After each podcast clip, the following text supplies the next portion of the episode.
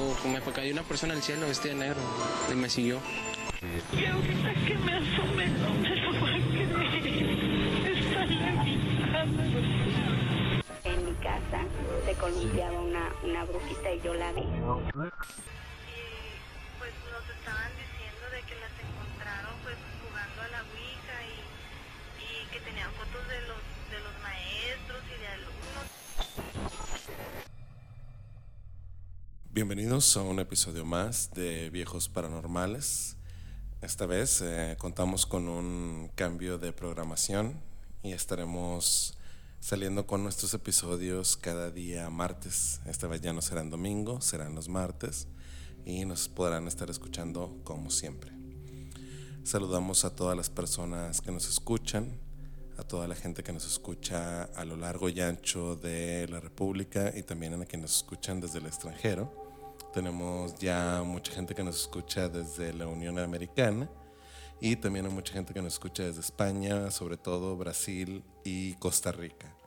Les mandamos un gran saludo y también, claro, muchas gracias a todas las personas que aportan sus historias para realizar este contenido. Les agradecemos mucho sus aportes y pues vamos con uno de ellos. El día de hoy eh, me acompaña el buen Danny Cash. Buenas noches. El día de hoy no tenemos a Alan, pero este, lo estaremos esperando para el próximo episodio. Y pues sin hacer esto más largo, vamos con el primer relato. Que lo disfruten. Esto me sucedió antes de entrar a la compañía donde actualmente trabajo. Antes laboraba en una compañía de transportes refrigerados y en esa ocasión salía de la costa de Hermosillo y me dirigía a Nogales, Sonora, rumbo a la línea fronteriza porque me dirigía a dejar mi camión cargado con sandías, ya que iba a recoger un termorremolque vacío para volver a la costa de Hermosillo por más sandías. Esa fue mi rutina por dos semanas de ir y venir, pero en una ocasión al circular por la carretera 15 México-Nogales, en un tramo antes de llegar a Santa Ana, iba conduciendo de manera normal por la carretera. Cuando metros más adelante observó otro remolque cargado con cerditos. No le vi nada extraño, ya hasta estar más cerca de ese camión que intenté rebasarlo. Me di cuenta que en la parte de arriba del remolque, justo hacia la derecha, iba algo trepado en él. No sé si era una sombra humana, pero sí se miraba muy extraño. Al pensar que era un ladrón, activé mi corneta, pero el ser hizo caso omiso.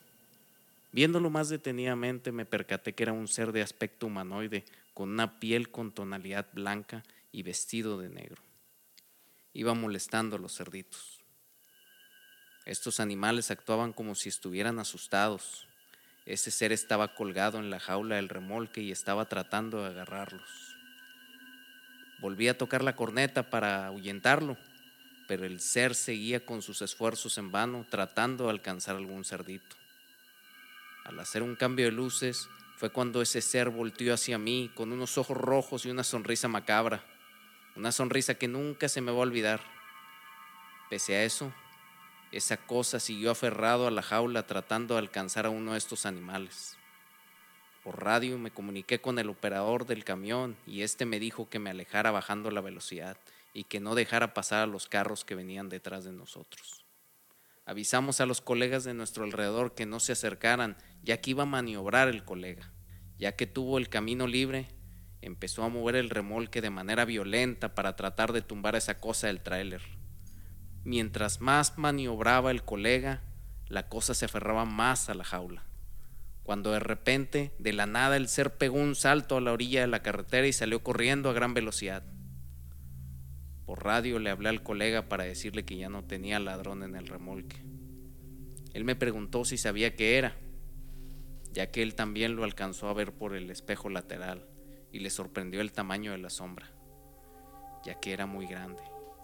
Y solo le atiné a decirle que era un simple ladrón. No le comenté nada porque me iba a tachar de loco drogadicto. Aún me sigo preguntando qué fue ese ser que se posó en el remolque, tratando de llevarse algún cerdito. Quizás era un brujo, una sombra, un extraterrestre. Nunca podré saber con exactitud qué es lo que vi esa noche.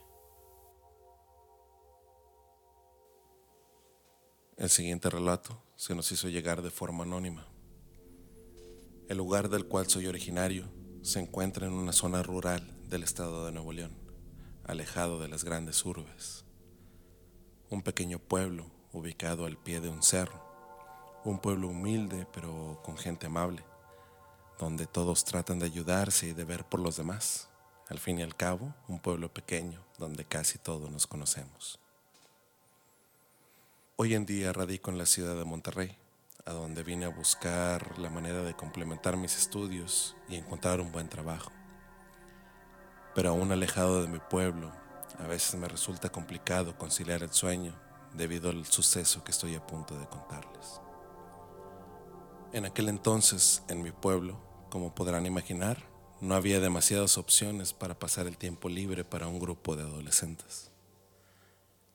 Así que en una tarde cerca del mediodía, yo, junto a mi hermano y dos buenos amigos, decidimos subir aquel cerro.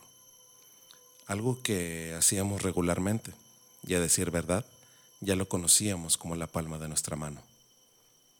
Subimos hasta un claro en donde solíamos pasar las tardes practicando tiro con un par de rifles calibre 22 que teníamos.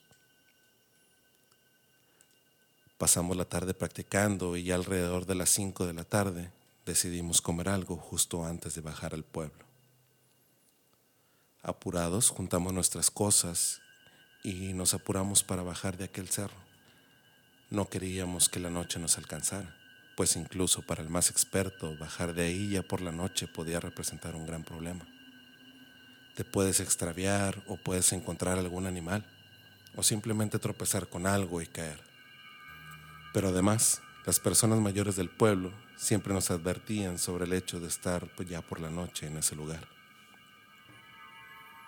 Contaban que en ese cerro por las noches la maldad salía y se paseaba por todo el cerro, tomando como víctimas a cualquier persona que haya cometido el error de estar ahí ya sin la luz del sol.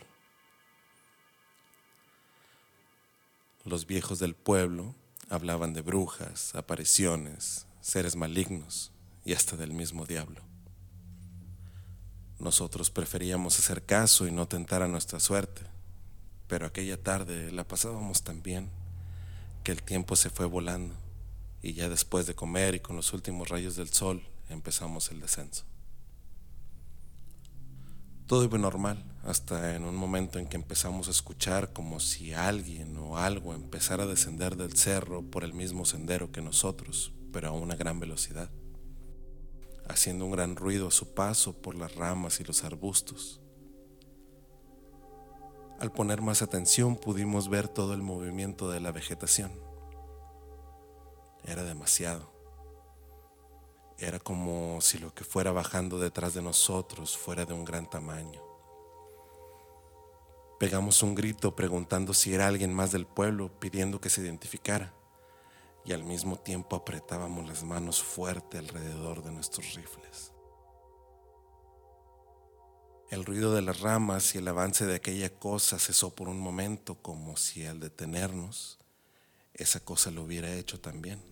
Volvimos a gritar, ¿quién es? Y en ese momento escuchamos un ruido fuerte, un alarido que la verdad hasta hoy no he podido explicar como una mezcla entre un grito de una mujer y el gruñido de un animal. Era horrible y ensordecedor. Mi primera reacción fue realizar un disparo de advertencia al aire, lo que hizo cesar el ruido.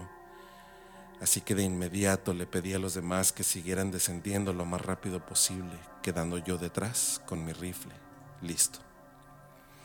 Cuando empezamos a correr, aquella cosa volvía a seguirnos entre las ramas y los arbustos como si no sintiera nada. Conozco el lugar y no es posible moverte así entre las ramas y la maleza. Hay muchos árboles con espinas y ramas y no es posible moverte entre todo eso sin salir herido. Cuando sentí esa cosa ya más cerca no tuve opción más que realizar disparos a donde se encontraba el ruido. Volví a escuchar ese grito horrible, pero esta vez para terminar de helarme la sangre, de entre los arbustos surgieron un par de alas enormes. Nada que se comparara con ninguna especie de ave de la región. Además, esas alas carecían de plumaje, eran más como, como algo salido del infierno. Entre mi hermano y yo descargamos nuestros rifles al mismo tiempo que descendíamos. Tuvimos que recargar un par de veces y aquella cosa no se detenía. Como si las balas no le causaran ningún daño y solo escuchábamos los gruñidos y la respiración de aquella cosa que no se detenía. Logramos bajar de aquel cerro y pudimos correr hasta los caminos que se dirigían al pueblo y ya cerca de las luces de las casas. Aquella cosa al parecer dejó de seguirnos, no sin antes pegar un último alarido. Aquel ruido que jamás olvidaré y que aún el día de hoy soy incapaz de explicar. Está de más decir que nunca volvimos a subir a ese cerro. Hasta el día de hoy, cada que visito mi pueblo y surge la conversación de aquel suceso, mis padres y los más viejos de ahí siempre nos dicen que salimos vivos de milagro, que el mal nos estuvo pisando los talones aquella tarde, casi noche. Unos dicen que fue una bruja, otros que un demonio y otros que pudo ser algún animal no conocido que habita el cerro. Yo, yo solo ruego por poder olvidarlo un día. Perfecto, pues ya llegamos a, lo que hemos bautizado como la hora Disney Channel, este momento en que nos sacudimos un poco el miedo eh, muchas gracias a la gente que aportó estas historias, que la verdad estuvieron excelentes. No sé, mi buen Danny Cash, este, ¿qué te parecieron las historias de esta noche? Me gustó mucho esta noche que es solamente de historias de híbridos, ¿verdad? O de críptidos. Críptidos, híbridos, este, humanoides que están, que están dentro de nuestra región o están dentro de, de, de donde vivimos, pero a lo mejor no los hemos visto, ¿verdad? Y esta noche fue, fueron dos historias, nos, no nos acompañan Alan, este, quizás Alan traía alguna otra historia, pero pues hoy salió así como de chiripa, ¿verdad? Historias de críptidos. Así es, ya, ya estará con nosotros la próxima semana, pero sí, justamente las dos historias que, que tocamos el día de hoy precisamente tienen esa similitud, que estamos hablando de, de seres de los que se desconoce eh, el origen, se desconoce qué pudo haber sido, pero tienen esa similitud de ser humanoides, este, en este caso alados, eh, entonces... Sí, no, la, tu historia va muy específicamente aquí al área de Nuevo León, ¿verdad? Así es. Al, al mito o leyenda del hombre pájaro.